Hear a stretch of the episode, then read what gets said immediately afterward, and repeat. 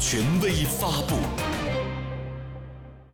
十六号下午，在湖南省郴州市沙洲瑶族村考察调研的习近平总书记，走进半条被子的故事主人公徐解秀的后人村民朱小红家中。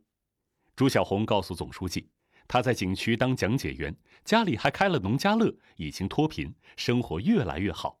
他连连感慨。共产党从给老百姓被子到给幸福路子，日子今非昔比。习近平强调，因为有老百姓的支持，我们党才有了光荣历程、辉煌事业。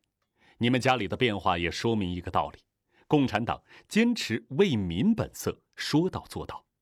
随后，他步行来到村子广场，村民们热情欢呼着围拢过来。